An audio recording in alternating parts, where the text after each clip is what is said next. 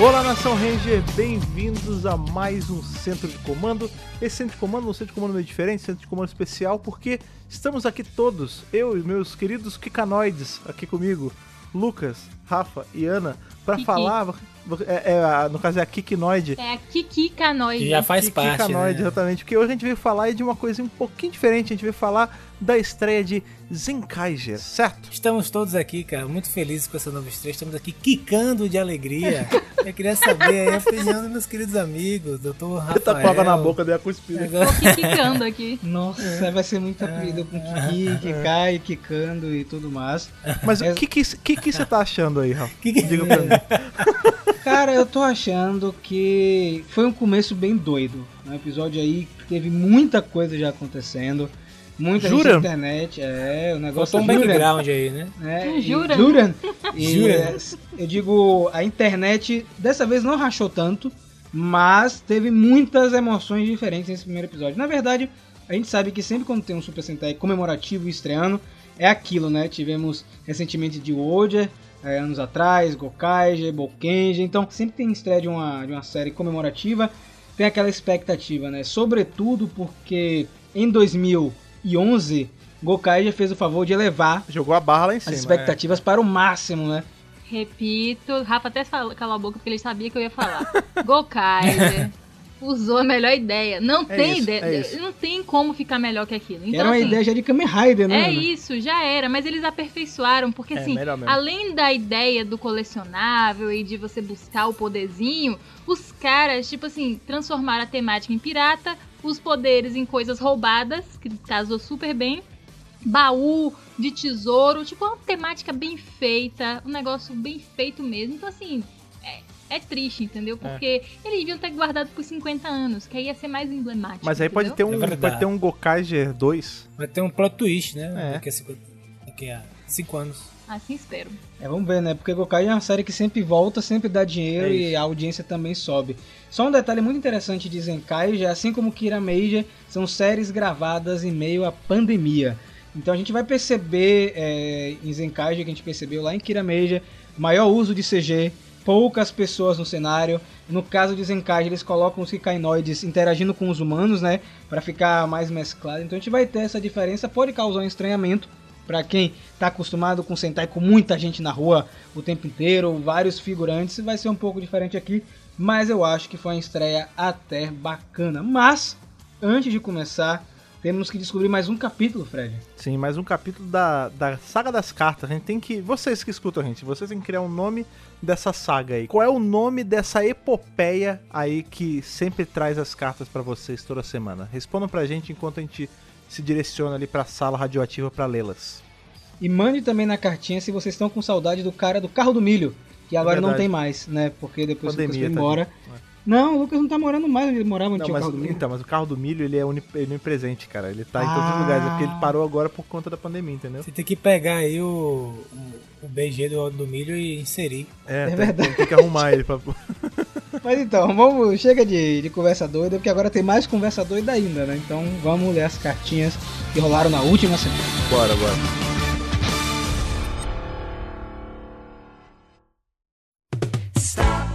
Yes, wait a minute.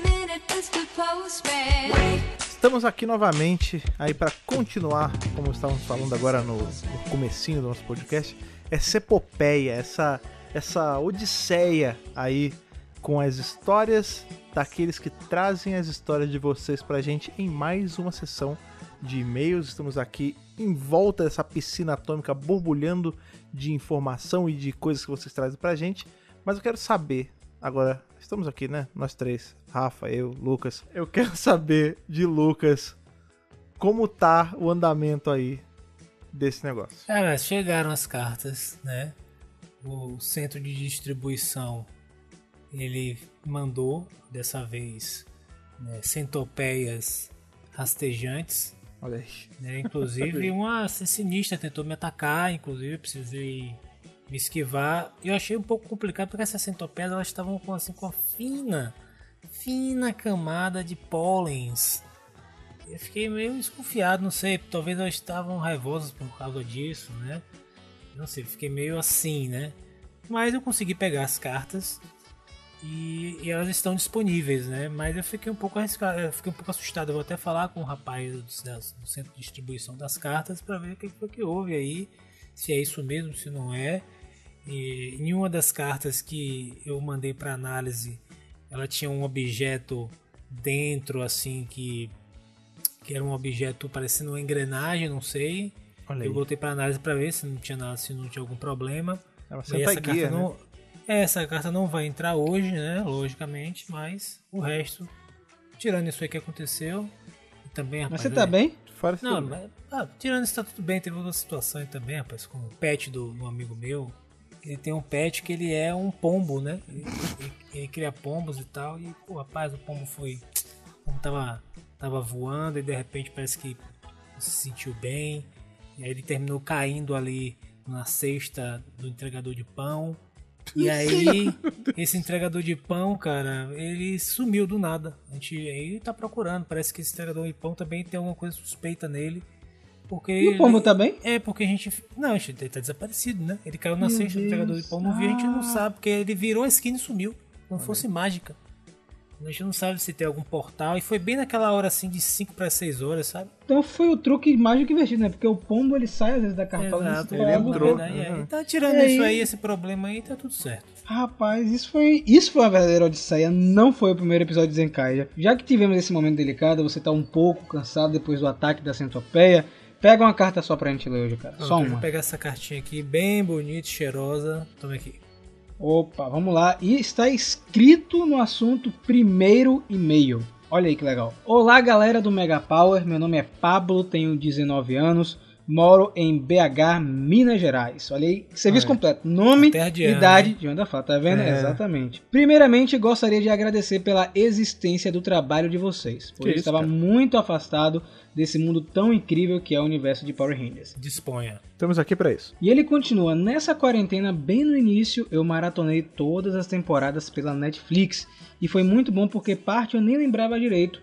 E logo após também maratonei Beast Morphers, que considero uma temporada nível Espaço, Galáxia Perdida, Resgate, Força do Tempo e RPM, que eu E é mesmo. considero serem as melhores temporadas de todos os tempos. Também concordo plenamente com você, Pablo. Até porque é um RPM 2, né? Você já sabe disso. No começo de 2021, eu comecei a maratonar todos os reviews do canal, desde Saban's Go Go até as novels e a saga atual dos Omega Rangers. Inclusive, estou prejudicado com essas histórias tão bem trabalhadas e mó fenomenais. E também maratonando todos os episódios do podcast. E durante umas semanas eu tenho consumido apenas conteúdo de Power Rangers, inclusive um amigo cujo eu tenho mandado áudios empolgado a cada fim de review. Poxa, que legal, cara, de verdade. Feliz de ouvir isso. Fico muito contente de saber que os reviews, eh, os reviews dos quadrinhos continuam atingindo as pessoas, né? Eu tava vendo agora no celular, inclusive, pessoas comentando que estão maratonando os reviews antigos, chegando até os quadrinhos atuais. Isso é bem legal. E continue também espalhando a palavra, né? Isso, é importante. Saber que você estava prejudicado. Continue É, botou, a palavra. ele botou em aí. caps lock, viu? Botou em caps lock, viu, Lucas? prejudicado aqui. Hashtag full prejudicado. Toda vez que vocês falam prejudicado, tem um TMzinho assim de trademark em cima, assim, e vai um pouquinho pro Lucas. Exato. Enfim, de novo eu gostaria de agradecer e parabenizar pelo magnífico trabalho magnífico feito por vocês. Os podcasts são tão gostosos de escutar que eu tenho escutado três até quatro de uma vez sem parar. Meu Opa, Deus! que- que- Muito bom, muito bom. Agora entrando em uma pira de teorias. Eu acho que logo após o acontecimento de Psycho Andros iria viajar aos Psycho Rangers e em um certo momento Trek escaparia e iria realizar seus planos conseguindo armas e se fortalecendo para se vingar e acabaria matando pessoas pela galáxia, chamando a atenção de Andros, que por não confiar na irmã que os Psycho Rangers estavam bonzinhos, deduziria que essas mortes teriam sido realizadas por eles. Chegando lá, ele seria atacado por Trek, que levaria vantagem, estando prestes a matar Andros, que seria salvo pelos Psychos, levando Trek a fugir pela desvantagem. Então, Ah. após ver que estava errado sobre os Psychos, Andro levaria melhor as palavras da irmã, indo junto com os Psychos para capturar Trek. Mas no meio dessa viagem, ele rastrearia os restos do Império Máquina, levando a se separar dos Psychos e confiando neles para ir atrás do Trek, e isso conectaria Andros ao crossover de Eternamente Vermelho, e mostrando os motivos para Andro estar mais maduro e menos ligado obsessivamente a Carone, e dando também um gancho para um HQ com os Psychos contra Trek. Meu Deus! Caraca, tem uma ó, fanfic isso aí, maneiro, né? hein? Só Tá muito bom. agora. Essa aí foi boa, é porque é uma boa maneira de ligar com Andros que a gente vê nos eventos de Eternamente Vermelho. Eu gostei muito desse final, cara. Gostei muito. Quem sabe né, não rolar algo parecido assim. Os eventos a gente sabe que não terminaram assim, mas leva Andros a chegar a esse ponto. E aí ele termina. É isso, galera. Parabéns, Ana, pelas teorias doidas e divertidas. Rafa, que é o ponderamento na loucura. Fred com as grandes explicações. E Lucas, que foi uma adição sensacional. Se tornou ainda mais divertido quando se tornou regular nos episódios. Olha aí, tá vendo você, Lucas? Tá vendo você? Claro, né, cara? Tem que dar essa, esse tempero, essa, esse tiquinho assim de carimbó, Carimbó. pra dar uma pimentada, uma temperada. Isso é uma verdade, assim. é, Não que eu não gostasse quando éramos só nós três, mas depois que ficou nós quatro Oh. aqui gravando, deu, deu um outro negócio mesmo. Porque Deu, pô. é- eu, eu que edito, né? Que eu tenho que. Eu, eu, eu, re- eu revivo e- esse podcast várias vezes até chegar a vocês, né, cara? São muitas faixas e tal, e não sei o que, e dá trabalho. Mas é gostoso, cara, porque eu aqui eu tô, eu tô entre amigos papeando, sabe? E, porra, sabe aquele negócio de quanto mais melhor? E é quanto mais melhor mesmo. A- ficou a, a adição que faltava mesmo foi o Lucas aqui com a gente, sempre. Me liguem, gente. Obrigado. Parabéns novamente pelo conteúdo extremamente divertido e informativo. Não vou perder mais nenhum. Hashtag Squad do Poder. Hashtag somos todos Andros de chinelo. Hashtag somos todos TJ. Obrigado, Gostei que ele entendeu bem a mensagem do que, de tudo que a gente faz, né, cara? É fazer algo de qualidade, informativo, mais divertido. É, não sei, se- tipo, é entretenimento, mas tem, a gente se empenha em, em entregar qualidade de imagem, de som, de tudo, de comentário, fazer algo bacana, né, para as pessoas. E tem, o nosso diferencial acho que é esse, é entregar algo de qualidade, divertido, com entretenimento, de, de alto valor, né? Que você assiste, se diverte, se informa, aprende coisas, pensa um pouco diferente, às E vezes joga você- pra frente, né, Lucas? É, cara, você É. dá um, um passo mais fundo, assim, alguma coisa que você não esperava. Então acho que a gente, nossa missão é essa, e a gente vem. e Eu acredito que ficou- eu fico muito feliz, na verdade, quando eu vejo alguém naturalmente, assim, automaticamente reconhecendo o que a gente faz. Muito obrigado pelo e-mail. Obrigado, viu, Pablo? O primeiro e-mail dele aqui, inclusive, no Mega Power. Seja bem-vindo. Baita e-mail. Você já tá há algum tempo aqui no Mega Power, né? Mas seja bem-vindo aí de novo. Espero que continue acompanhando esses materiais conosco aqui, principalmente agora que Power Rangers vai entrar na nova fase, né? Então vai vir muita coisa nova e é claro, todo mundo vai estar aqui presente. Eu, Lucas, Ana, Fred, todo mundo aqui sintonizado e conectado na rede de Mofad. Mas agora é o momento de irmos para o Japão, Fred. Exatamente, não só pro Japão, nós vamos para um Japão que tem resquícios de Kikaitopia, cara, Pra revisar aí o começo de Zenkaiger. Então vamos lá. Bora.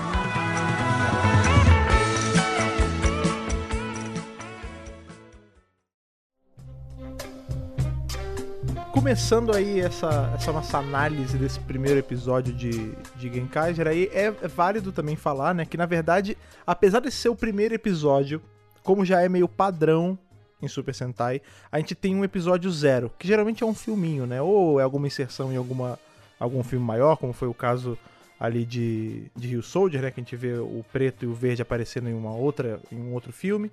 E como tantos outros, aqui é a mesma coisa, né? A gente tem um episódio zero onde eles são introduzidos, mas a gente não vai revisar esse porque, enfim, esse tá só no Japão, tá no cinema, não é tão fácil acesso assim. Para todos os fins, vocês podem seguir aí do primeiro episódio de Zenkaiger pra frente, que não tem problema. Tipo, a história. Você não fica perdido se você não vê o episódio zero.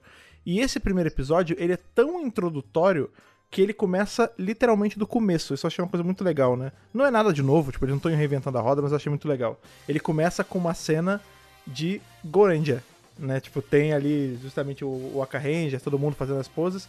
E tem já uma mudancinha, que é o lance das engrenagens que vão tomando e eles viram aquela aquela moedinha, né? Pa- Parece um, um taso, né? O que eles viram. Um lance interessante é que nós temos aparecendo Goranger, Zyuranger e Kirameija, que cada um representa uma era do Japão, né? Goranger representa a era Showa, Zyuranger Heisei e Kirameija Reiwa. Pois é, interessante você falar isso, porque tem essa explicação que faz sentido, mas não consigo deixar de pensar que é um pouco por conta de Power Ranger também. Ah, sim, sim. Porque a gente tem a primeira equipe de todas aparecendo, a última equipe de todas até então, né, que no caso era Kira Major, antes dessa, e a primeira equipe a ser exportada, né, a virar Power Ranger, tanto que a gente vai ver, aí já meditando um pouquinho, mas tá dentro dessa, dessa ideia, a gente conhece o, o Juran, né, que é o, o Ranger vermelho da vez, que é um, um Kikanoid, né, ele é um robô, e ele solta algumas frases em inglês ao longo das falas dele. Ele tá falando em japonês lá, nananana, aí ele manda um oh yeah, oh não sei o que, tipo... Então eu, eu não consigo desassociar da ideia de que, beleza, eles escolheram justamente essa equipe pra ser representada, porque é uma equipe que tem uma importância gigante. Porque foi o que levou Sentai pro mundo, né, cara? Agora eu vou levantar uma polêmica aqui pra gente não polemizar muito durante o podcast. Eu acho que é só um comentário pontual, senão a gente vai gastar o programa todo em cima disso. É que logo nesse início nós descobrimos que os universos de Super Sentai foram aprisionados em engrenagens. E isso pode confundir um pouco a cabeça da, da galera que acompanha a franquia, porque a gente sabe que as séries Super Sentai todas estavam no mesmo universo, com exceção de Kyuranger, que é a série de 2017. É aquela confusão que já estava resolvida e que entrou na confusão de novo. Exatamente. Porque por muito tempo, é, Sentai ele não tinha muita essa linha coesa, como por exemplo em Power Ranger, que a gente sabe que E Ultraman são temporadas. né? É, Ultraman, que são temporadas. No caso de Power Ranger, né, são temporadas. A gente tem, tipo, Marimorph temporada 1, 2, 3, 4. Depois aí tem Alien Rangers, aí tem, que na verdade é no meio, mas aí tem tipo Zell, que é uma temporada, não é uma série inteira nova. Ela faz parte da- desse conjunto inteiro. Sentai não. Super Sentai era uma coisa, eles são clusterizados, né? Por muito tempo, é, eles eram soltos, eles não tinham ligação. Era vez ou outra um se encontrava, tinha uma explicação solta e tal. Quando a gente tem Gokaiger, é meio que cimentado que, não, beleza, é tudo o mesmo universo mesmo. As pessoas se conhecem, vira e mexe alguém, tem, é, joga uma referência de alguém. E isso realmente só foi cair lá quando a gente viu com, com Kyuranger, que realmente eles eram um universo à parte, na pegada que foi, por exemplo, RPM, aqui com Power Ranger, né? Que ele era uma continuidade à parte dos demais, eles tinham encontros pontuais. E isso é o grande problema, eu acho, problema entre aspas, né, de Zenkaiger. A gente tá vendo eles desmembrarem uma coisa que já tinham juntado de novo. sabe o que é louco, cara? Na série anterior, que é Kira Meiji, nós temos um episódio onde aparecem personagens de Gek Ranger no mesmo universo, né? E agora a gente, eles, a Uhum. gente sabe que eles estão separados, isso vai confundir muita gente. Talvez, aí a gente forçar um pouquinho, será que esses, esses- essas equipes que a gente vai ver são, é, na verdade, equipes alternativas das originais que estão no mesmo universo? Só que aí cria outro problema, porque na abertura de Zenkaiger, quando aparece o universo de Gokaiger, aparece todo todos mundo junto. todo mundo junto, então isso vai confundir um pouco a galera. É, fica confuso. Ah, assim, tem, existem saídas pra isso, né? Por exemplo, a gente pode ter uma saída muito parecida com o que a gente tem em Shattered Grid. Vocês lembram que tem, um, tem um- um- uma hora em Shattered Grid que a gente vê que as realidades, elas meio que elas se envelopam pra se proteger da- do ataque Sim. de Dracon? Às vezes a gente vai ver eles fazendo algo parecido com isso. Cada equipe meio que se clusterizou em um universinho separado pra se proteger de alguma coisa e aí essa coisa foi mais forte e transformou eles em moedas. Não sei assim, tem, tem como desviar de um problema maior. Mas, e, e, de novo, isso não é nem, nem eu, nem Rafa, nem, nem Ana, nem Luca, ninguém tá jogando hate pra cima da parada. Não é, é um produto legal até. Mas é confuso. Até porque eles podem explicar mais na frente, né? Exato. Começou exato. agora, vamos ver, não dá tempo ao tempo ainda. E somos apresentados ao protagonista, o verdadeiro protagonista, né? Porque ele está em todos os posters, ele que estava na sinopse principal, que é o Kaito, que vai virar os Zenkais. Eu queria saber de Lucas, Lucas agora que está começando a revisar com a gente o Super Sentai, o que ele achou do nosso protagonista, o Kaito Goshikida. Cara, faz um tempo que eu não assisto, que eu não, que eu não acompanho Super Sentai assim, né? Tem vários que eu não acompanhei. Eu vou voltar a acompanhar pesado a partir desse agora. Assistir uma coisa ou outra, especiais e tal. Mas vou. Super Sentai vou voltar a acompanhar agora pesado. Então, a, a eu senti uma diferença assim dos personagens que eu já vi e principalmente dos que ro- rolam em Power Rangers, né? A forma como eles escalaram o ator, o jeito de atuar, a, a forma como o roteiro é escrito, sabe? A fala dos personagens, as situações que eles vão colocando. Então eu achei, eu achei bem interessante, justamente por ter essa diferença e ter esse impacto em mim, particularmente. Talvez quem acompanhe, esteja acompanhando sem parar, não sinta, mas eu senti. Eu gostei da- do personagem, sobretudo porque ele tem essa essa onda tipo assim, ah, tem um, veio- apareceu um pessoal diferente, assim, cara, vamos conhecer, vamos ser amigos, e tá, sabe? Ele tinha essa curiosidade, enquanto todo mundo tava assustado, ele tava curioso. Ele tava curioso e empolgado. Então eu achei essa, essa perspectiva dele bem interessante. Além de tudo que ele é um cara que vai estar ali também para proteger as pessoas, para confiar, né, dar um ponto de confiança. Tem situações, tem uma coisa interessante que ele já estabelece no primeiro episódio, que é o problema de tipo assim, ah, você é da, mes é da mesma raça desses, desses caras, então vocês são todos maus. É, E uma discussão isso legal. já é estabelecido e já começa a ser trabalhado. Ele fala: Não, você não é que nesses caras, apesar de você ser parecido, ser um robô e tal, mas não, você, eu tô vendo que você é de boa e vou lhe dar uma arma. O cara, não, você nem me conhece, você vai me dar uma arma aqui pra lutar? Não, vamos lá, vamos lá. Então eu achei bem interessante da parte do, desse personagem. de, de saber lidar com as diferenças, né? E de saber ter um olhar não para as características superficiais, mas para a ética, né? Até porque ele viu, né? O personagem salvando uma criança, etc. Então, Sim. eu gostei do personagem, como eles estão construindo. E da relação também dele com a avó, né? Eu achei os pais deles estão mortos, se não me engano, pelo menos até o momento me parece que é isso, pelo que eu Uhum. entendi pelo menos. E tem toda uma questão de que os pais deles deixaram algo escondido, né? Pra ele. Então eu achei bem interessante toda essa, essa trama estabelecida aí no, no início do, do, do episódio. Falando agora do Kaito, vocês também não acharam a, a vibe dele meio parecido com a do Aruto, de Zero One?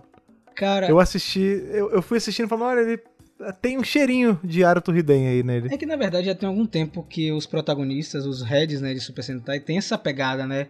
Ou White, né, é, nesse caso. É White, né? No caso é White agora. É tipo, enérgico, gritando, muito animado. Ana sabe muito bem isso, porque Ana acompanhou aí as últimas séries. Ai, gente, eu detesto ser essa pessoa a dar essa notícia hoje pra vocês, mas eu adoro Super Sentai, tá? E não é hate por causa de Gokaiger, porque eu sei que alguém vai falar. Mas assim, eu eu assisti o episódio todo assim, sabe? Com um braço cruzado e o outro a mão na testa, assim, tipo. "Hum, não sei, não bateu muito certo comigo. Pode ter sido só um mau dia, não sei. Vamos, vamos ver, né? Os próximos episódios, é só o primeiro episódio. Mas o White não me cativou. Eu não consegui me linkar com ele de jeito nenhum. Achei ele forçadíssimo. É, e assim, isso eu tô acostumada com Red forçado, viu, gente? Eu, por exemplo, pra quem gosta de Super Sentai, eu gosto do Alata. Eu gosto do Red de Tokyuja, que a galera já dá um hate retado. Então, assim, não é por. Não é assim a personalidade mais espalhafatosa que eu não gostei. Realmente, eu não sei, alguma coisa, não sei o que foi, não linkou. É porque ele não é o Red. Você gostou do outro, do É, Red mesmo, é, né? Que é o talvez Jura. você te- Exato. É, o, o, o Juran eu curti. É, Juran é eu, eu achei massa o jeito que o Lucas explanou a história e tal. E eu concordo plenamente. Mas por algum motivo não conversou exatamente comigo, sabe? E eu fiquei, na verdade, muito confusa na hora que os Kikainoides aparecem. E aí, beleza, dá um mês que eles estão vivendo lá na Terra. A galera meio que se acostumou. Eles conseguem comer comida, o que me deixou feliz, porque eu odeio quando quando os bichos não podem comer, é muito triste, eles podem. Ótimo, isso foi um ponto positivo. E, assim, uma coisa que me incomodou foi quando os vilões apareceram, eu não consegui identificar eles como Kikanoides. Pra mim, eles eram uma outra raça de robôs também, que não Kikanoides, porque esteticamente eles não se parecem, tá ligado? Inclusive, nessa hora eu tive Uhum. até. Quando ele falou, ah, são Kikanoides, eu falei, ué, É, eu é a também. mesma coisa? Você pensou que, você pensou que, fosse, que fossem monstros? Eu pensei que era tipo uma raça de robô ah, inimiga. Alienígenas? pensei que era uma outra raça robô, É. entendeu? Ponto. Entendi. E nu- nunca eu ia falar, se eles não tivessem mencionado, eu nunca ia dizer que eles eram a mesma coisa. E é engraçado porque o, o vermelho, pra mim, não parece nenhuma nem outra. É, ele, ele é tipo um meio termo, É né? isso. Ele lembra, sabe o que? Ele lembra. A cabeça dele parece de um boneco de Mega Man. Ele é o Momotaros 2.0, gente. Vocês têm que É verdade. entender isso. É o Momotaros robô, né? O pessoal falou que ele parece com Cybercop, pô, na internet. Tava comentando. É, realmente. Eu achei também um pouquinho agora que você O mencionou. pessoal tava falando. E só pra é, colocar a galera dentro do, do que tá acontecendo, que esse grupo de vilões, que é apeli- apelidada de Dinastia Toji Tendo, são eles os responsáveis pelas engrenagens, né? Por separar, pra, na verdade, separar não, pra armazenar esses universos. Acaba que os Kikainoides caem nesse universo do Kaito. É um erro, né? É um erro, né? Tanto que começam a acontecer algumas anomalias e provavelmente acontecerão outras. A gente já viu na prévia do segundo episódio É, cogumelo. lá. é, com os cogumelos e tal. E eu também senti um pouco dessa estranheza que a Ana falou. É, aconteceu tudo muito rápido, acho que é isso, aconteceu tudo muito rápido. Eu acho que eles foram um pouco apressados no primeiro episódio. Talvez se fosse um duas partes, como acontece com algumas séries de Super Sentai e também com Power Rangers, poderia ter desenvolvido um pouco mais. Mas eu acho que eles conseguiram mostrar o que é Zenkaija. É, e só um detalhe muito interessante, um parênteses, antes de falar dos vilões continuar. A trilha sonora e BGM da, Tá da série, que é do Shumei Watanabe, ele fez Denziman, Google Five, Gavan, Charivan Lucas também e Jaikan, eles trouxeram uma pessoa que trabalhou em séries clássicas para fazer uma homenagem. Eu achei muito bacana isso, acho que casou. com a temática. É, uma coisa que eu gostei, tanto no- os vilões a gente vê isso refletindo, né? Você- o principal ele é a cabeça na parede, que lembra muito os vilões antigos. Tem o, o general Mondrongão gigante, tem o que é tipo.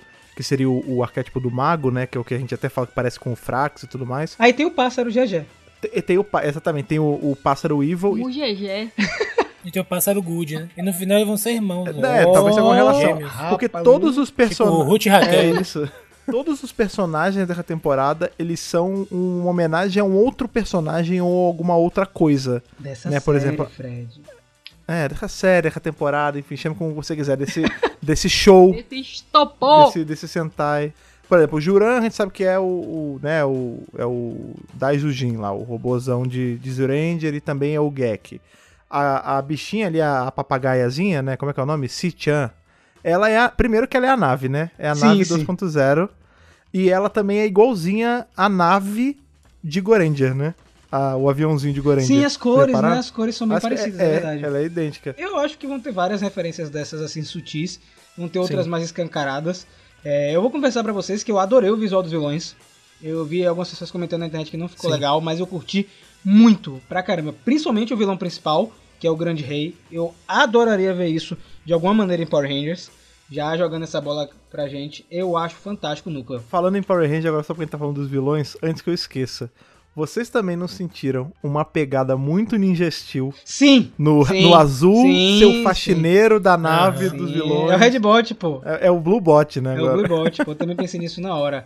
Aí você vê que eles já estão espalhando algumas coisas durante, é, durante esse primeiro episódio. Você pode ver os outros membros também aparecendo. Na cena que os Kainoids eles começam a aparecer no universo, a gente vê o amarelo, a gente vê a rosa, eles, eles aparecem ali. Acho bacana que eles vão dando os teasers e construindo a narrativa já nesse primeiro episódio. É, eu queria também saber de vocês o que, que vocês acharam da avó, porque o Lucas comentou rapida- rapidamente. Eu acho que ela vai servir como alívio cômico junto com o Kaito, que é a Yatsuji Goshikida. Ela tinha que ser a Ranger Extra. ela tinha que ser a, a Ela, sexta ela se membra. negou, né, cara? Pois é, a gente tem. Ela disse que não, isso é uma coisa. Não tinha idade pra É, isso. Essa é uma, essa é uma, uma série né, que ela é mais. Ela tem uma coisa que eu gosto muito. Eu, eu gosto muito de séries com uma pegada, uma veia mais cômica. Por exemplo, o pessoal fala muito, ah, a pior de todas, não sei o quê, mas eu, eu realmente gosto de Carenger. Eu acho que é uma temporada que ela é zoada de propósito, sabe? É, Me, me agrada isso. E essa temporada ela tá indo pra uma veia, não tanto como Carenger, mas ela tá indo pra uma veia muito mais de comédia, uma coisa mais gráfica, até porque, como o Rafa tinha já falado, a gente não tá no mundo normal mais, né? A gente não tem, a gente não pode ficar com um monte de ator, então tem muito elemento gráfico, tem muita coisa vindo na sua cara o tempo todo. Eles quebram a quarta parede direto nesse primeiro episódio. A, a avó, principalmente, né? Ela, quando ela tá falando esse negócio de, ah, eu vou ser a sexta ranger ou não, né? Que, ele tá, que o, o menino tá falando, aí aparece ali a imaginação dele. Aí depois ela, ela dá um tapa na tela, tipo, a tela desce. Eu gostei demais dela Sim. ser esse elemento meio. Que tá além do, da série, sabe? Ela é, ela é quase como se fosse um Japão pra telespectador. fazer isso aí, né, É. cara? Tipo, no ocidente a galera não faria Não isso. teria tá ligado? coragem, né? Era o... É. A não ser que fosse pra alguma parada muito específica. específica, é. Muito engraçado que eu tava conversando com o Ed Mario, que participou aqui do Centro de Comando, a gente tem um episódio muito bacana sobre a Hasbro, sobre esse lance dos, do tipo de humor, né? A gente tem humor diferente, Japão e Estados Unidos.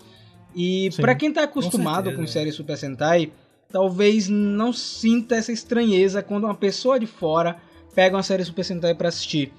E isso funciona da mesma forma que alguém que só acompanha Power Rangers vai pra Super Sentai e vice-versa. Tem um estranhamento no humor. E no fim das contas, o humor ele é o mesmo, entre aspas, só que com óticas diferentes. Porque são feitos para o mesmo público. Tanto Super Sentai quanto Power Rangers são, são séries e tempo, são séries, na verdade, feitas para crianças. Então, é, cada um tem um tipo de humor. E se você está imerso em Super Sentai há bastante tempo, como a gente está aqui, você está acostumado com isso. Agora vai pegar uma pessoa que acompanha Power Rangers, uma pessoa que acompanha outra série para criança ocidental e coloca para assistir um Super Sentai. Vai É, ter, vai ter uma E estranheza. não pode ficar no negacionismo de falar que Sentai antigo era, era mais Não. adulto. Porque se você for ver hoje, você vai ver que não era, é isso, bicho. tem, é- e tem, tem humor. Você que era mais criança achava que tudo era mais adulto. Ah, e não só isso, a, a, forma como se enxergavam as crianças na década de 80 é totalmente diferente da década de 2000. E outra Então, também, né, Lucas? O, o humor mudou muito, né, Exato. cara? O jeito de se falar mudou. Exato. O humor, a forma de se produzir, as produções, as coisas que É inspiravam isso. as produções mudaram, então as coisas tudo mudaram. Então, consequentemente, as produções vão mudando também para poder conversar com a nova Exatamente. geração e não com a antiga, né? Ah, O princípio dos caras é, é- é atingir a galera daquela faixa de Da idade. época. Exatamente. Exa- E, da, e daquela faculdade daquela época, É. né? E tem outro detalhe interessante que a Rafael mencionou sobre o humor, é que normalmente também existe, existe uma, uma questão muito cultural do humor. Então se você não está inserido na cultura americana, por exemplo, fica É, difícil entender exatamente. o time, as palavras, tudo, a É forma isso. como os caras... Então assim, a questão cultural funciona muito. Então, por exemplo, aqui no Brasil mesmo, alguns dubladores, alguns diretores de dublagem, eles se esforçam muito é, para conseguir fazer esse humor funcionar aqui. Em várias animações você vê essa, essa, essa alternativa que os caras criam, porque é muito difícil às vezes você É. tá- simplesmente traduzir uma piada ou uma cena engraçada. E normalmente é nessa parte que os caras têm que ralar muito para fazer algo, inclusive, que não tem nada a ver com o original. Pra poder. E o Hakusho, pô. Exato, pra poder a coisa funcionar mais ou menos aqui. Pra você também dar risada na situação daquela, só que não tem nada a ver com o original. Então, realmente, pra gente, por exemplo, apesar de eu não ter não estar acompanhando Super Sentai já tem um tempo, mas já acompanhei vários, né? Há um tempo atrás, mas eu ainda, sim, de alguma forma, ainda estou inserido com essa relação com a cultura japonesa, com os jogos, com a música, etc. Então, é, inclusive, assistindo o episódio, vo- você sente aquele pedigree, sabe, Nintendo, pelo, pelo, pelo sound design dos Ah, muito bom, cara. Cara, Sim, sim, se é. tem uma coisa que os caras sabem fazer, é o sound designer. E tem um, é como se fosse um pedigree, uma assinatura que os caras sabem fazer. Então você assiste, você reconhece é, os sons de jogos japoneses ou que os japoneses produzem. Eles são muito ligados nisso, Isso. né? Eles têm um preciosismo absurdo que a gente não vê, por exemplo, é, em algumas outras produções. Até o estilo, né? Normalmente não se usa muito, não se usa mais, pelo menos, esse estilo tão, tão na frente desses sons, né? Normalmente hoje tudo é, é low profile, é, a, música só faz uma cama, faz um clima, O né? ocidente, o ocidente no geral, ele é mais contido, né? Ele tem medo de, Exatamente, é. de ousar muito nessas Exatamente. coisas. Aliás, isso é uma outra coisa, né, cara? O o Rafa tinha falado das BGMs, né, das músicas de fundo, tão ótimas mesmo, mas eu queria destacar também a Sim, abertura, boa. cara. Eu gostei da música. Muito boa. Ela tem um ela tem um crescendo legal, assim, ela eu não sei, eu não sei explicar muito bem. Eu fui É eu, cantada pelo Ultraman Dyna, cara. Não tinha como ser- não ser boa, sabe? Eu achei fantástico. Inclusive, eles incorporaram a dancinha na abertura, porque não teve encerramento. não teve encerramento, mas voltou uma outra coisa. Voltaram os Sim. eye catchers, cara. Vocês notaram Sim. isso? São aquelas. A, a pausinha pro comercial, que era uma coisa que a gente já não tinha há muito tempo. E eu acho muito legal que sempre tem uma piadinha, sempre tem um- uma. Ou alguma, um efeito gráfico muito bonito. O desse ficou bem legal também, é rapidinho, assim, é só uma engrenagem, mas eu, eu gostei, é um detalhe bacana. Só um, um adendo aí sobre isso tudo que a gente falou pra ir pra outra etapa. Tem uma frase que o Lucas me ensinou que cabe com isso aí, que você tem que entender o produto que você está consumindo. Você não pode Exatamente. assistir Super Sentai com o olho que você assiste, por exemplo, Power Rangers.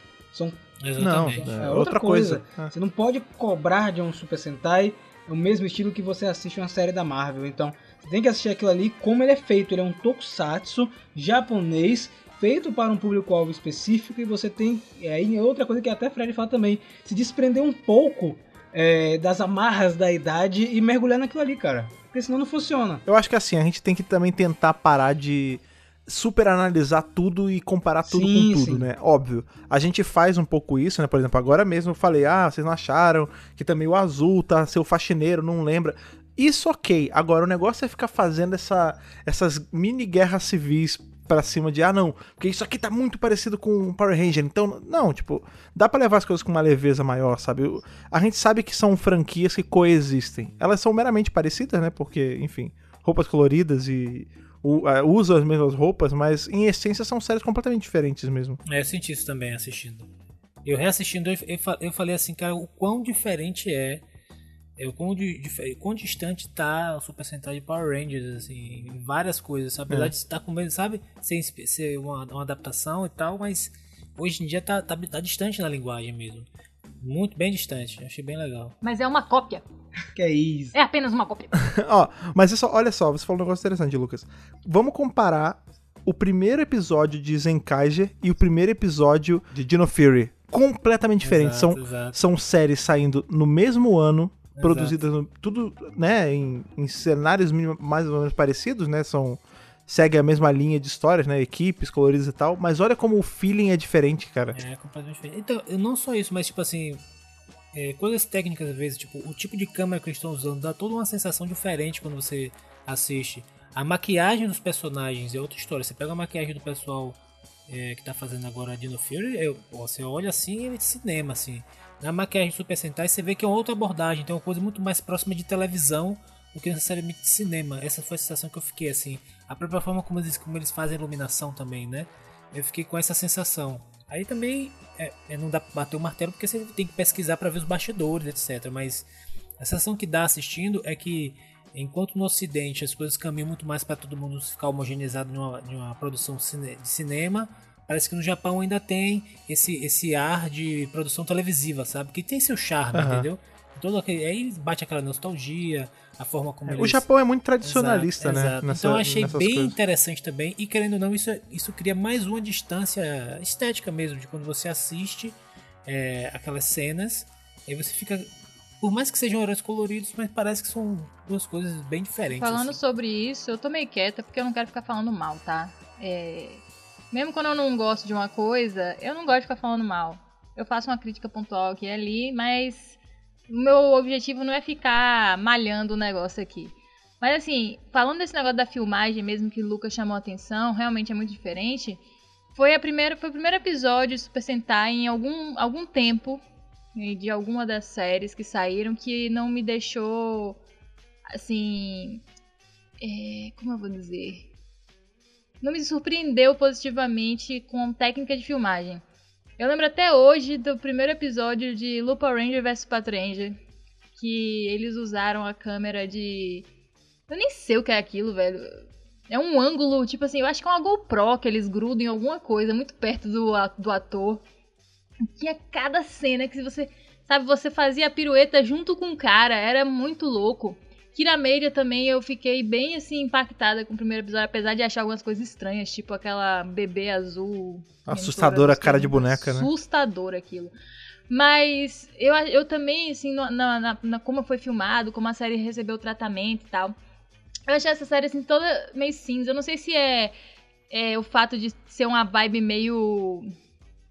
Super mega, mega force, super mega force, sabe? Tipo, uma invasão alienígena de um exército e as pessoas estão apavoradas e é um desespero. Se isso eles quiseram passar isso na estética também, sabe? As pessoas mais. negócio mais triste, mais sujo, não sei, assim.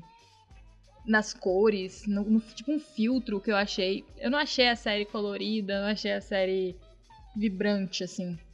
E. Mas achei a série muito infantil. Muito assim, bem pra criança mesmo. O que tá certíssimo, gente. Não é uma crítica, tá? Achei que, assim, eles foram bem certeiros no público-alvo dessa vez. É. Inclusive na abertura. Achei a abertura assim, eu fiquei meio assim piscando. Tipo, meu Deus, o que é. Como é japonesa essa abertura? Muito Japão. Gente É, muito dançando Japão. ao mesmo tempo, coisas em primeiro plano e, e estrelinhas e não sei o que. Você fica assim, meu Jesus, onde Muita eu olho? Pra informação, onde né? eu olho é. É, Eu gosto muito de apreciar uma, a fina arte da capa de revista japonesa. Exatamente, Que parecia tem uma cinco capa milhões de coisas ao mesmo tempo. é, a abertura. Isso é um mosaico né, sinistro, assim. E vende até hoje, né? É um troço que você pega, tipo, sei lá, antigamente tinha muita informação em capa de revista aqui no Brasil também, mas não chegava aos pés de uma revista japonesa. É. E já acabou essa onda há muito tempo. Lá continua, né? E isso continua pra tudo. Isso que a Ana tá falando da abertura ser essa, essa cacofonia de, televisão informação, né? Também, os É. programas de televisão lá. Mas acho que isso tem a ver muito com a cultura deles mesmo, A né? cultura, Porque sim. é diferentão mesmo, tipo assim, é quase o inverso, sabe? E É. pra eles lá, eles olham pra isso e, co- e consomem e produzem isso e é massa pra eles, entendeu? Pra gente, a gente tem esse impacto porque nós somos ocidentais, etc. Por mais que a gente esteja inserido, ou até goste de coisas assim, tem um impacto de diferença, porque a gente cresceu em outra cultura, etc. Mas é, quando, eu, quando eu assisti, quando eu reassisto, eu, eu gosto da sensação de, de ter esse impacto, sabe? Porque é, tira você da uma zona de conforto, bota você pra olhar, é, sabe aquela a sensação boa do estranhamento inicial das coisas? É, é bacana demais. A gente tem uma oportunidade hoje em dia que a gente, por exemplo, nós aqui que estamos gravando, a gente não cresceu tendo, a gente vai ter depois. A gente experimentar, assim, ter essa experiência mesmo de coisas que estão muito longe da gente. Tipo, cara, quando você pega uma coisa japonesa pra ver, aproveita que você tá podendo ir completamente fora do seu padrão, sabe? Tipo, não fica tentando achar um padrão americano na coisa. Vai de cabeça, vê a loucura que é, tipo, de informação, de, sabe? É, experiencia esse, essa coisa muito fora do- da sua realidade, sabe? É gostoso mesmo. É isso que eu faço com Tokusatsu. Eu acho que Tokusatsu japonês, no caso, é, ele tem essa liberdade de roteiro, ele extrapola, e é isso que me deixa fascinado. É, eu lembro que quando eu assisti Ultraman Tiga, lá na década de 90, na década de 90, eu fiquei maravilhado com aquilo ali, cara. Um herói gigante, é, com kaijus, etc. Não, tive, não tinha contato com aquilo ainda, com maquetes e tal, e eu fiquei maravilhado com poderes, com raios e, e lasers, e, e para mim, eu não, eu não tinha visto nada parecido com aquilo no ocidente. É, posso continuar falando um negócio que eu lembrei agora do Fala. episódio que eu gostei, mas achei engraçado e estranho ao mesmo tempo. O quê? Na hora que o Juran vira lá o, o Zord, né? Vira a forma Zord dele, que inclusive a melhor vai ser a melhor forma, porque ele parece o melhor Megazord já feito em todos os tempos, que é o Zyuranger barra Marimorph, o mais bonito, mais harmônico, mais lindo. É, ele tem uma forma tiranossauro É. que tem uma bundinha muito pequena para o tamanho da cabeça e do É peito isso. dele. Eu fiquei esperando ele cair, trubicar no chão, mas ele não Tá muito caiu. bom, né? Muito Mas bom. eu achei É. muito engraçado, assim. Eu não sei se é a dinâmica do brinquedo, o, o que, que eles quiseram É. passar com isso, entendeu? Mas eu nunca tinha visto um tiranossauro com um corpo tão pequeno, tá É. ligado? É um cabeção e um rabinho, né? Inclusive, eu vou querer um boneco do Juran e também dele transformado também, pra Zenkai de Juran. Não, eu vou favor. querer, eu vou querer um boneco dele que eu consiga posar É, de um jeito tudo. igual o Godzilla. Sim, soltando ele homenou- bafo atômico é, e ele voando. o Godzilla, cara, muito Eu porque queria é saber uma igualzinho. coisa de vocês aí. Diga. Como é que, porque como vocês estão acompanhando, eu não tô acompanhando as, as mais recentes, as anteriores, assim, o que vocês acharam dessa mistura que eles fizeram na luta de Zords e monstros ali, com efeito prático e CGs? Essa mistura já tava rolando Então, é, nos anteriores, daquela forma, como se Já. rolava era a mesma já, coisa? já. ou- Sim, Só que eu sim, senti sim, nesse sim. primeiro episódio é mais. Eu até entendo por que mais também, por conta da situação É. que a gente tá passando, né? Sim. Praticamente a luta toda é, é, do Duran transformado é, foi em computação gráfica. Mas a gente teve recentemente, por exemplo, é, Rio Soldier, eles util- que é Dino Fury, né? Os mechas, é, a maioria é efeito prático e é muito bem feito. Eu acho que vai ser uma tendência, pode acabar virando uma tendência maior pra cortar gastos, cara. Pode ser que, que role. Mas olha que louco, a gente tem, a gente tem a luta, porque isso essa temporada teve série, enfim, tá tendo uma coisa que eu gostei, até por conta da dinâmica que a gente sabe que, né, o, o Ranger branco, né, que é o líder, ele não, ele não vai ficar, quer dizer, a não ser que ele fique meio Ultraman e fique gigante, mas pra todos os fins, até onde a gente sabe, ele vai ser pequeno sempre e os outros quatro vão crescer e fazer os Megazords e tudo mais. Eu gostei de uma coisa que rolou nesse episódio, que enquanto o Duran tava na forma Zord dele lutando contra o bichão, Kaito ele tava ele tava brigando com o bicho na terra e foi uma coisa meio sincronizada. Eu, Eu achei adoro demais isso, cara. Sim. Eu Achei legal amo também. isso quando eles fazem isso. Tem feito muito isso nas últimas séries de Tokusatsu. Ter uma cena do monstro gigante atrás e na frente, em primeiro plano, você ter o Pequeno, alguém é. não grande lutando. É, É, muito até porque bom. eu senti meio que um equilíbrio, por exemplo, a gente tava tendo muito CGI em uma e na dele, que era ele brigando no chão, era só coreografia. Que inclusive estão muito, boas. lindas As coreografias. coreografias Nossa são- senhora. Porra, tem uma hora Muito que ele boas. pega o cara, que ele, ele pega o. O que tá com um, um cetro, né? Um cajado, sei lá. E ele dá uma pirueta na, na vara. Ele, ele pula assim, É, tudo. isso mesmo. Muito maneiro. A Rafa, nessa hora, virou e falou assim: Velho, quem é o É dublê que isso, tá fazendo esse cara? Porque esse cara é insano. Eu também achei as coreografias muito boas, tá vendo? Kamen Outro- Rider Wizard também, Outro, né? outro ponto muito positivo. Rapaz, é, eu vou dizer, o cara que fazia o dublê, né? O Switch Actor, na verdade, do Kamen Rider Wizard, o maluco é muito bom. Eu não sei se era uma pessoa só. Ou se eram mais de uma, porque o Wizard tem o lance dos quatro elementos, né? Então, cada elemento é um estilo de luta. Eu sei porque eu assisti o Wizard todo, eu sou apaixonada. Mas eu vou te falar que eu acho que deve ser o mesmo cara assim, porque tem o ano da capa. Porque a capa complica muito. É isso. E o Wizard, ele não tinha capa, Um mas ele tinha né? um, um sobretudo que era muito É. comprido.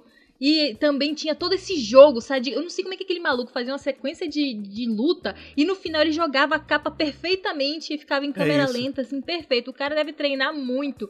E esse dublê me lembrou muito o Wizard por causa das piruetas na horizontal. Os caras da pirueta na horizontal, velho. É, É outro nível de, Achei- de luta. Achei aqui, é o Masashi Takada.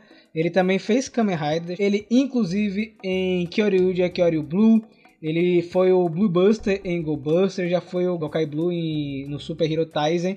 Então o cara já está ambientado nesse universo, né? Recentemente, inclusive, ele já fez também o Shish-Head é, em Kill Ranger, certo? Então é um cara que... Ah, Ana também fez Lupa Ranger vs Patranger também. Aí, ó, tá É. vendo aí? Então, isso também é engraçado porque e, é, a série Zenkaija é roteirizada pela mesma pessoa de Lupin Ranger vs Patranger. Então, Ana, vai pro coração aberto. Vai, Pois vai é. Vamos ver se vai ter cena de GoPro aí no segundo episódio. É engraçado, eu lembro quando anunciaram que ia ser da mesma galera, teve um pessoal que ficou meio temeroso, assim, ah, meu Deus. Eu vai ser- amo Lupin Ranger Pô, é vs mo- Patranger, cara. Exatamente, é mó bom. É, A gente deu uma chance pra série, a série é muito boa, só tem um defeito. Não tem mais É Patranger. mais ladrão do que polícia. Mas esse lance esse de. Essa versão que ela tem a Ranger vs Patranger é um reflexo de como as pessoas têm medo de experimentar algo novo.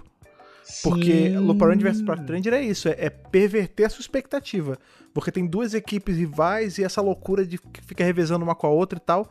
E aqui, querendo ou não, também é uma perversão de expectativa, porque a gente. Normalmente a gente tem o quê? Ah, de 3 a 5 pessoas, ou 6, enfim, que aí tem um robô e é isso, e Império do Mal, é sempre essa mecânica.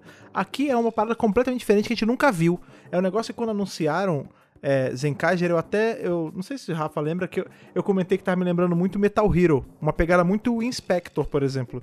Que era um, um homem e do- duas máquinas, né? Que iam lá fazer as coisas e tudo mais. E é, é que é isso, cara. Tá tendo a primeira vez uma série que tem um humano só e o resto é tudo robô. Tipo, eles crescem, ele não cresce, sabe? A gente tem que dar. Tem que abraçar essa, essas novidades assim, sem medo. Hoje foi um dia difícil, pode ter sido isso. Vamos ver. Não, eu, né? eu não tô nem falando pra você, Ana, porque eu sei que você é ponderada. Eu sei, eu sei. Eu tô dizendo assim que pode ser que outra pessoa que esteja assistindo aí, né, ou ouvindo, na verdade, é, também tenha não tenha tido um- uma experiência muito boa com o primeiro episódio. Eu tô Ah, dizendo eu o seguinte, às vezes, às vezes acontece de não, Faz não parte, nos faz pegar parte. num, num dia bom e às vezes você reassiste e fala assim, não, pô, não era tão, tão assim quanto eu tinha pensado e tal. Então assim, eu vou dar uns dias e vou reassistir pra ver. Oh. Porque eu não, eu não gosto de falar mal da parada. Porque, inclusive, eu vou falar uma coisa aqui. A gente inventou um negócio que Meu Deus, que ia, susto, meu ia susto aqui. ser... é, não existe filme ruim, não existe série ruim. Sim, pode Ia crer. ser um quadro. Os ex-omelete fizeram um, sei lá, que um podcast falando isso. Então tem uma escuta aqui na minha casa, só pode ser. É Espiões, É, cara. velho, pode ser que Espiões. Foi Xande que plantou aqui quando veio aqui, Ana. Porque tá demais, gente. Ah, mas eles não É, inventaram isso também. Mas Calma, eu vou vai dar te dizer, fazer. mas na verdade de- esse, esse ainda não é. Porque assim, esse, esse que a Ana falou, não existe filme ruim, é um esboço, na verdade. Eles pegaram um esboço. Ah. O correto mesmo é o seguinte: o filme ruim é tão importante quanto o filme bom. Então você isso. curtir o Pronto, filme vamos ruim. mudar o nome do próximo. Vamos, Entendeu? vamos mudar o nome do projeto. Você tem como curtir e Obrigado, tirar coisas interessantes do filme ruim. O Você, você assistir filme ruim faz parte do seu amadurecimento, você conhecer as coisas. É importante você assistir o filme ruim. Inclusive, eu sou contra o Rotten Tomatoes por causa disso. É aquele negócio das notas, bababá. Até porque, Não existe, você Lucas, tem que como é assistir que filme você ruim vai- também, pô. Tem que assistir filme ruim, faz Como é parte. que você vai identificar o filme bom se você não assistiu o O ruim? lastro, Pois você é. não tem, né? É. Eu sou um grande defensor de filmes ruins porque eu acho que Eu todo sei filme bem ruim, disso. Todo filme ruim você, consegue dar a volta e transformar em algo bom. Não todo, todo, tem filmes que realmente são ruins, mas tem filme que assim é um negócio tão ruim que ele dá a volta e você fala, cara, é bom. Não é, não é ruim, ele, ele tem. Ele, se ele é ruim de propósito, ele é bom. Tem um lance que a gente não comentou ainda. Eu vou querer um de presente de alguém. algum de vocês está escutando Também aí. querer. Ou meus colegas de Eu vou mesa querer aqui. também, já que tá querendo. É. Eu quero um Gert Linger e algumas Sentai Gear. Sim, Eu Por quero favor. tudo, meu irmão. Quero Eu tudo. quero Essa- muito o transformador dos Zenkaiser, dos Zenkaiser, porque eu gostei bastante, cara. Toei não é besta, né? É um brinquedão, é um Eu brinquedão, mas eu instante aqui. adorei. Você quer, Lucas, um também? Por favor. É brinquedão que nem as Ranger Maravilhoso. Keys. Mas tem A- que As ser chaves brinquedão. lendárias de Gokaiger era brinquedão e a gente queria. E aqui é a mesma coisa. Vocês não acharam engraçado? Eu não tô achando, não falei ruim, falei engraçado. Igual o Tiranossauro, que eu achei engraçado Da também. bundinha. Eu achei engraçado que eles estão todos tecnológicos. Tudo máquina. E a de manivela. E a de manivela. Aí eu Genial. fiquei tipo, velho. Cara, É a e eu dança então, da Quando gira a manivela. ainda rola um som de bateria. É, Então, olha só, olha que, olha que genial. Eu não sei se isso é só a minha mente pensando em português, vendo coisa onde não tem. Mas quando. Vamos lá, vamos, vamos. Anatomia de uma arma. Ah, lá vem, lá o vem. que que tem na arma? Tem o cano, tem o negócio de segurar e tem o que no meio? O tambor. Quando Hum, eles rodam esse crer, negócio, cara. faz o barulho de quê? Do tambor. Pode crer, pode crer. Mas eu não sei se, sei lá, por conta de alguma brasileirização, porque eles têm muito isso, né? A gente teve já a série com Que Bom, já teve a com samba, com tudo mais. Vai que eles viram que pô, em português tambor é tambor, então bota uma música, de, um barulho de tambor aí que, sabe? Pode crer, pode ter, porque às vezes os caras que criam essa parada, eles têm essas associações simbólicas que, Uhum. que você pensa que não rola, mas é, porque o cara na verdade tá associando uma parada que você nem sabe, sacou? O cara mas curte, o cara genial, curte música, porque assim, japonês adora música brasileira, bossa nova, samba. Sim, sim. Lá, tipo, música brasileira é um negócio absurdo lá. Tem coisas, tipo, tem galerias especializadas em, em música brasileira. Tem grupos, é. de, tipo, como fosse de pagode, cantando Japonês. as músicas, é, Sim. só com japonês, etc. Então, eles têm essa paixão. Cara, é muito, é muito provável que um roteirista, o cara que tava pensando no conceito, passou, fez essa associação simbólica Sim. tá ligado? e rolou. mesmo. Não duvidaria, porque faz todo sentido, né? Mas, mas é é uma coisa interessante você ver. Esse somzinho eu fiquei, eu fiquei assim, cara, que. Eu gostei, eu gostei. É, achei bem legal. Só um detalhe sobre o Gatlinha, né? Ele, é, ele funciona usando as Sentai Gears, que é o gimmick dessa série, né? Em vez das Ranger Keys, nós temos agora as moedas para invocar os poderes dos Sentais do Outro. Os passado. Tazos, os Tazos. Um, um lance interessante que eu tava vendo esses dias é que no momento que eles invocam, ali aparece a equipe como holograma, eles não reaproveitaram das séries antigas. Eles gravaram é, os Switch Actors em um fundo verde.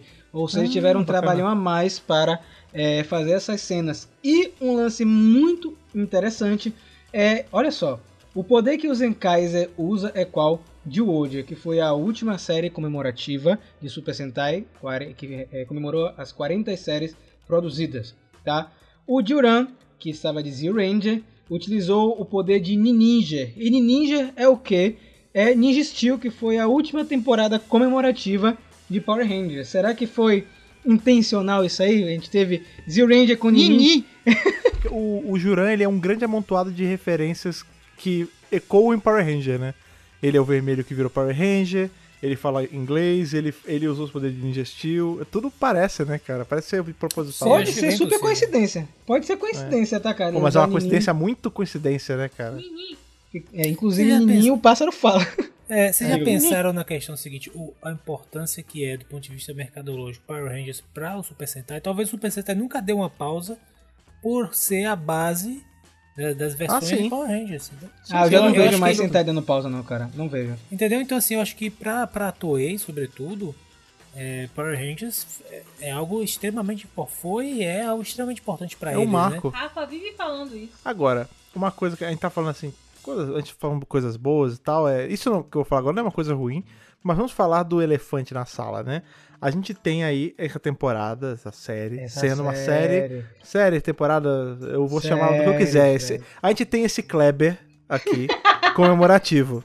E a gente tem uns anos atrás, há exatos 10 anos atrás, Gokaiger, que é essa outra série comemorativa Por que a gente tá ama. esquecendo de hoje, cara? Superior. Não, cara, porque, porque Zilwoder não. Ninguém vira ninguém, Rafa. Ninguém. Ah. a- o Zil Eagle, ele não pega uma galinha, bota no cinto e vira bem. o, o vermelho de, de Samvuca, entendeu? bem, É isso que eu tô tudo falando. A série comemorativa de pessoas que viram outras pessoas, a gente teve com Gokaiger. Gokaiger é adorado e tudo mais, e- Ao e, é maravilhoso, e a gente sabe disso. Agora, eu tenho esse- essa mesma coisa acontecendo também em Kamen Rider, porque em Kamen Rider nós tivemos nosso querido amigo Decade, que ele era o Kamen Rider que usava as cartinhas e virava outros Kamen Riders. Rider Ah, Camaleão. ah, porque é whatever, é universo alternativo, não importa, tudo bem. Ele virava outro, outro Kamen Rider. E anos depois, a gente teve Zio, que eu sou um grande defensor de Zio, eu gosto bastante. Também. Que também era um Kamen Rider que pegava coisas de outros Kamen Riders. E a gente tem o de todas as a mistureba que tem, o único que é meio diferente é justamente o Decade, ele paga até de anti-herói um pouco na série de Zio. Será que ao longo de Zenkaiger a gente vai ver Gokaiger tendo alguma participação diferente de tipo, ô amigão, você não vai sair usando nossos poderes, vou até porque os nossos noite. poderes, os nossos poderes são usar os poderes dos outros. Sabe, será que eles vão ser meio apartados dessa confusão, que nem o Decade foi em Zio? Será que Zenkaiger é o Zio Ai, de Deus. Gokaiger, cara? Que faz até sentido, porque em Zio, os Raiders, tanto Zio quanto o Gates, não se transformam nos Raiders, usam poderes dele como armaduras. E aqui em Zenkaiger, eles utilizam os poderes também, né? O Zenkaiser ganhou as asas e o Juran conseguiu a super velocidade dos ninjas. Quando eles forem usar Gokai, o Marvelous vai aparecer e falar NÃO! E vai roubar a moeda. tipo, tá ligado? Vai, pá! Essa moeda é minha! e ele não vai se transformar até o final da série em Gokai, porque aí Marvelous vai permitir. Agora, a gente não comentou de um detalhe que é da prévia, eu sei que é do próximo episódio, mas a gente pode comentar já, porque a gente tá chegando perto do final do programa. É que parece que vai começar a dar um bug na Matrix e vários universos vão se, é, se juntar aos poucos com o universo que se passa em Kaija. Vocês acham que vai Se a rolar gente isso? parar pra pensar, os caras deslocaram, né, do espaço-tempo, várias realidades. Se a gente pensar que existe alguma coisa física nisso, né? Não do jeito que a gente conhece, né? A matéria do jeito que a gente conhece.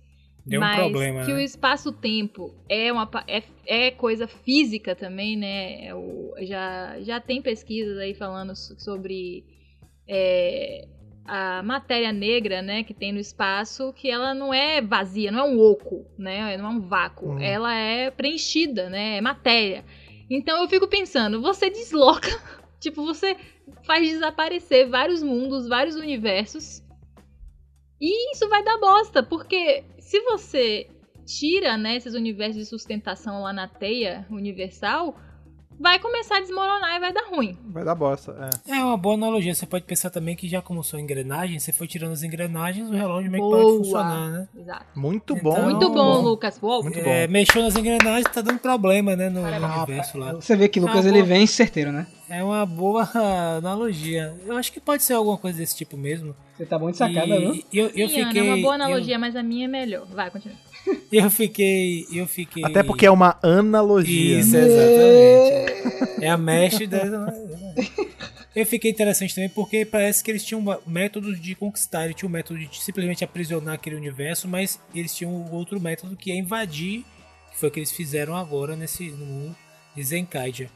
E aí eu fiquei interessado nisso, porque parece que. E aí eu fiquei interessado nisso, porque. É, como é que foi o outro método? Qual é o método que eles simplesmente, sei lá, aprisionavam Sim, aquele sim. mundo sem invadir? Eles invadiram quantos mundos? Porque eles, eles falaram isso, eles falaram assim, nós conseguimos vários territórios invadindo, então vamos, nesse, vamos Será que fazer os assim mundos também. sabem que foram presos nas moedinhas? Pois é, Será exato, que na verdade que nem é saiba, o vilão de Superman, como é o nome dele? É o, É o Brainiac. é o Brainiac, né? É o Então, Brainiac. então, isso me lembrou muito o Brainiac mesmo, porque Brainiac engarrafava as cidades, né? E aí Uhum. ele absorvia o conhecimento. Porque eu fiquei pensando nisso.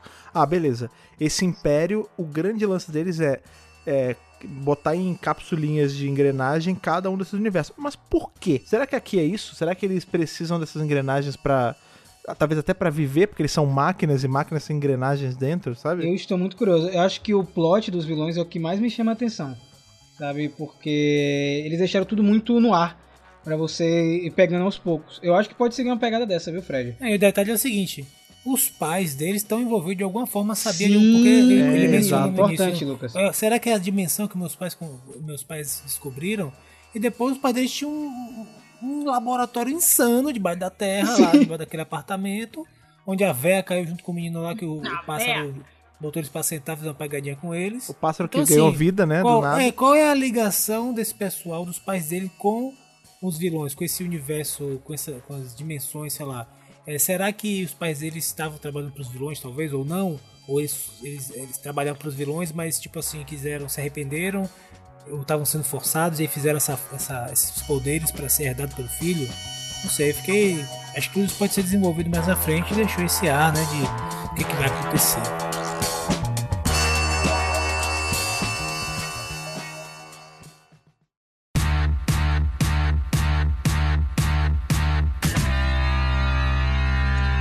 Agora que chegamos ao fim de mais um nosso bate-papo aqui de segunda-feira, hoje encapsulamos nossos pensamentos e nossas opiniões aí em pequenas engrenagens que estão indo pra vocês aí, pra vocês absorverem esse conhecimento, cara. Vocês que estão sempre aí pedindo pra gente falar de Super Sentai, falar, oh, comenta dessa temporada, comenta dessa série aqui, fala o que vocês acharam. Agora é a vez de vocês falarem pra gente o que vocês acharam de Genkaiger, que, assim, apesar dos pesares, nós gostamos bastante. Para falar com a gente, vocês sabem muito bem como funciona, vocês podem alcançar a gente por vários meios, e um desses meios são as redes sociais. Então, Lucas, por favor, lembre pra gente as redes sociais do Megapower Brasil. Você pode acessar o Instagram e Twitter pelo arroba MegaPowerBrasil. Não se esqueça também do canal do YouTube, nosso cheirosíssimo canal do YouTube lá, que é Megapower Brasil no YouTube, com vídeos maravilhosos e insanos que você vai, que você vai Insano. adorar, que você vai adorar. E tem nosso podcast que nós estamos aqui e também o preciosíssimo e o central site, que é o www.megapowerbrasil.com. Lá você vai encontrar tudo que você precisa para ficar antenado, super atualizado no universo de, dos Power Rangers, né? Nosso querido Mega Power Brasil. Exatamente. Se você quiser também falar com a gente aí por um, um meio um pouco mais extenso, um pouco mais trabalhado do que só um pio nas redes sociais, você pode chegar por e-mail e mandar uma cartinha virtual pra gente. Como é que você faz isso, Rafa? Galera, super simples, manda aí para contato megapowerbrasil@gmail.com no assunto qual edição do centro de comando você está se referindo e no corpo do e-mail seu nome sua idade de onde você está falando. Tem gente que está esquecendo, tem gente que nem bota mais o nome, só deixa o e-mail e manda. Aí não tem nem como falar com a pessoa, fica complicado, fica complicado. Vamos chamar de boneco de massa agora. Quem não esqueceu o nome fala assim. Isso. Boneco de É, massa. Boneco de massa, Alameda dos Anjos. É verdade. E agora, lembre pra gente também, Ana, você que foi lá e você abriu a caixa postal e fez tudo ficar bonitinho, lembre pra gente como é que as pessoas fazem pra mandar cartinhas físicas pra gente. Inclusive, eu literalmente fui lá semana passada e não tinha nada. Olha Então, aí, olha, assim, olha o que vocês estão fazendo. É, Se arriscou. eu estou saindo meu? de É, casa é, porque, olha, eu tenho provas, viu? Eu tenho prints das pessoas que mandaram. Cadê a caixa de postal de vocês? Eu tô com uma coisa pra mandar, eu tô com um a presente, uma caixa, É. uma carta, um brinquedo. Aí eu fiz o quê? Fui lá abrir a caixa postal. Gente, eu abri a caixa postal e vocês não mandaram as coisas que vocês disseram. Eu sei que a gente tá no meio de uma pandemia, tá? Eu sei. Mas eu tô indo lá olhar, então se eu estou me arriscando, né? Num dia que você for fazer alguma coisa, comprar um pão, ter que passar no mercado, passa lá no correio e manda pra gente, beleza? Então, pra você mandar pra gente é Caixa Postal 4040, CEP 41830 972, Salvador, Bahia. Então, assim, se você também não vai conseguir pegar como eu, que tem dificuldade com números falados, lá na descrição no site dessa edição do podcast está a caixa postal escrita pra você copiar e colar. Exatamente. Mande sempre que você mandar uma coisa pra gente, sendo um desenho, uma cartinha física, qualquer coisa que você mandar por lá, a gente vai ficar muito feliz mesmo, como a gente fica feliz com toda a interação e com todo o carinho que a gente recebe com vocês de forma online. Também eu sempre falo isso, toda edição eu gosto de reforçar bastante. Isso é muito importante, isso faz a gente ter gás para voltar toda semana para continuar produzindo conteúdo para vocês. Mas claro, se você quiser aí apoiar com uma coisa um pouco mais tangível, chamada dinheiro, como é o caso das moedinhas de ouro aí, das engrenagens de ouro que é usado As engrenagens. Caixa. você pode entrar no nosso apoia assim, apoia.se barra Brasil e se juntar à nossa elite de Kikanoides, como é o caso do Gustavo Almeida Teixeira, do Ayrton Serafim Balabem, do Ramon Tonelli Cavalari, do Stefano Gollum, do Vinícius Guedes, do Rivelito Júnior, do Bruno Henrique Soares Gonçalves e do Antonino Botelho Filho. E muito em breve também você vai poder mandar um pisque pra gente. Você É, você vai poder mandar um pisque. Vamos ver isso aí E mesmo. aí seu nome também vai ser... Piscado seguido, aqui. aquele- É, vai, a gente É, vai vai piscar ser- pra vai- gente pra vai, você. a gente vai mandar, só que a gente vai piscar com o olho, né? Você pisca com, vai fazer um- com o bolso, a gente pisca com o olho. Olha, rapaz. Vai Exatamente. ajudar bastante. Gente, muito obrigado pela sua audiência. Estamos quase pertinho aí da edição de número 100 aqui no Centro de Comando. Então, continuem sintonizados toda segunda-feira. Nos vemos em breve e que o poder o proteja e pisque, pai. Muito bom.